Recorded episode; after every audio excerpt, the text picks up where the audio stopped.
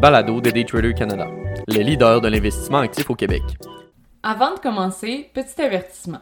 Le contenu de ce balado, les données financières et économiques, incluant les codes boursières ainsi que toute analyse et interprétation de celles-ci, sont fournis à titre d'information seulement. En aucun cas, elles ne doivent être considérées comme étant une recommandation ou un conseil d'acheter, de vendre, de vendre à découvert ou poser tout autre acte envers toute valeur mobilière, tout instrument dérivé ou tout actif ou classe d'actifs quelconque. Bonne écoute! Dommages collatéraux sur les marchés par Olivier Gélina, analyste financier et contributeur pour Daytrader Canada. La dernière semaine a amené plusieurs nouvelles sur le marché, notamment le taux de chômage qui atteint un niveau jamais vu ainsi que le mouvement inévitable du taux directeur de la Banque du Canada. N'oublions pas la transaction de 44 milliards d'Elon Musk qui tombe à l'eau, sans trop de surprise, de même que la panne généralisée du réseau de Rogers sur le Toronto Stock Exchange, ticker RCI.B. Faisons le point sur ces éléments quelque peu décousus. Statistique Canada dévoila la semaine dernière le taux de chômage enregistré au Canada pour le mois de juin.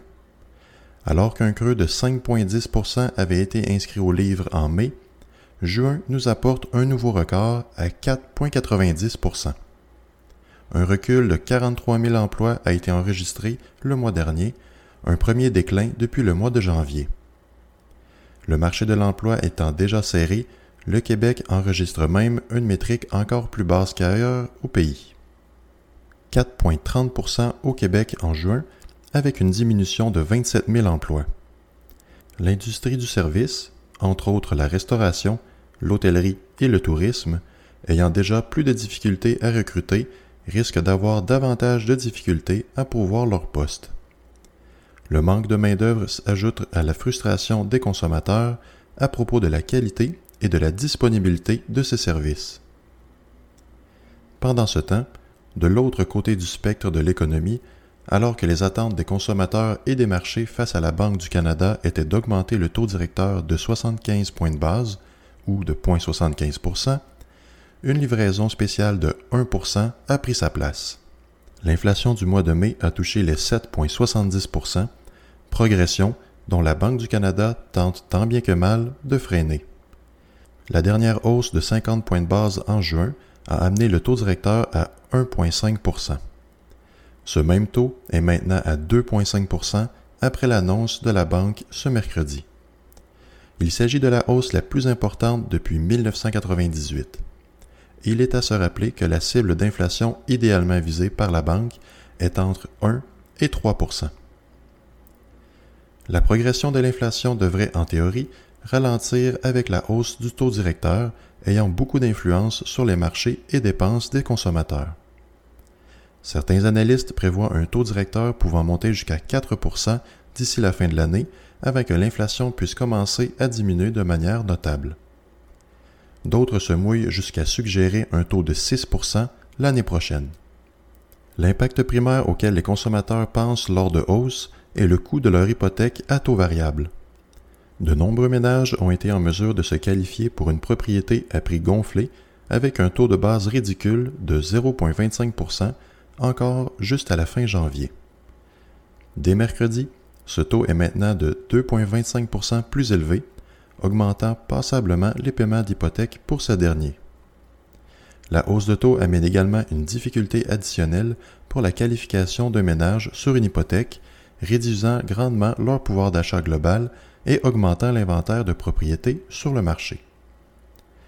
Cette réduction de pouvoir d'achat se traduit par la suite sur les marchés immobiliers, qui voient une réduction notable du nombre d'acheteurs ainsi que leur capacité à s'offrir une propriété, poussant par la suite les vendeurs à réduire leur prix de vente vers un niveau qui ressemblerait au normal de marché. Évidemment, les répercussions ne s'arrêtent pas là. Selon un sondage mené par MNP, 60% des ménages indiquent que les hausses actuelles se font déjà sentir sur leur budget. 25% des répondants ont par ailleurs répondu qu'ils n'étaient financièrement pas préparés pour une augmentation de 1% des taux. Le surendettement au Canada devient rapidement apparent et quoique de freiner l'inflation est une mission importante, elle semble venir avec certains dommages collatéraux. Comme la plupart de vous être au courant, Rogers Communications, sur le Toronto Stock Exchange ticker RCI.B, a subi une panne majeure de son réseau vendredi dernier. Quoique rare, ces pannes amènent toujours bien des tracas. La panne aurait été causée par une simple mise à jour qui, à elle seule, aurait été en mesure d'entraîner la défaillance du réseau. Cela inclut réseau cellulaire et Wi-Fi, mais également une grande partie du réseau Interact qui fonctionne également sur ce réseau, sans oublier les lignes téléphoniques du 911 et d'innombrables entreprises. Essentiellement, une partie de l'économie canadienne s'est arrêtée suite à cette mise à jour et cela est devenu un problème apparent pour plusieurs. La problématique ramène encore une fois la question de la concurrence au niveau de la télécommunication au Canada. Trois joueurs d'envergure contrôlent environ 90% du marché.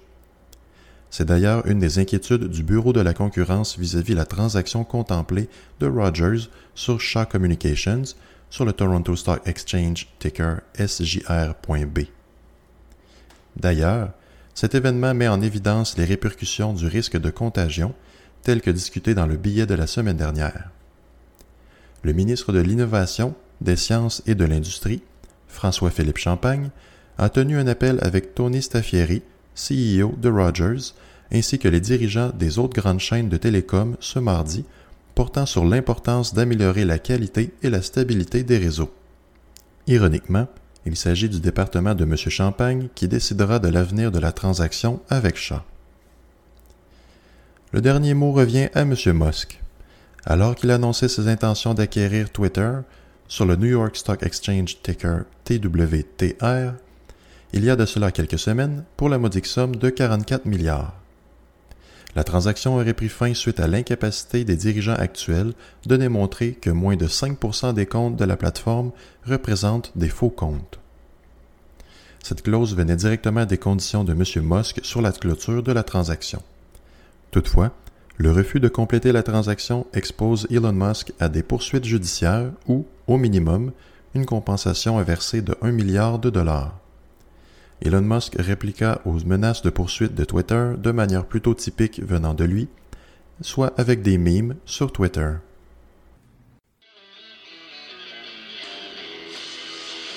C'était le balado de Daytrader Canada. Pour plus d'informations sur nos programmes de formation et d'accompagnement, veuillez visiter daytradercanada.com.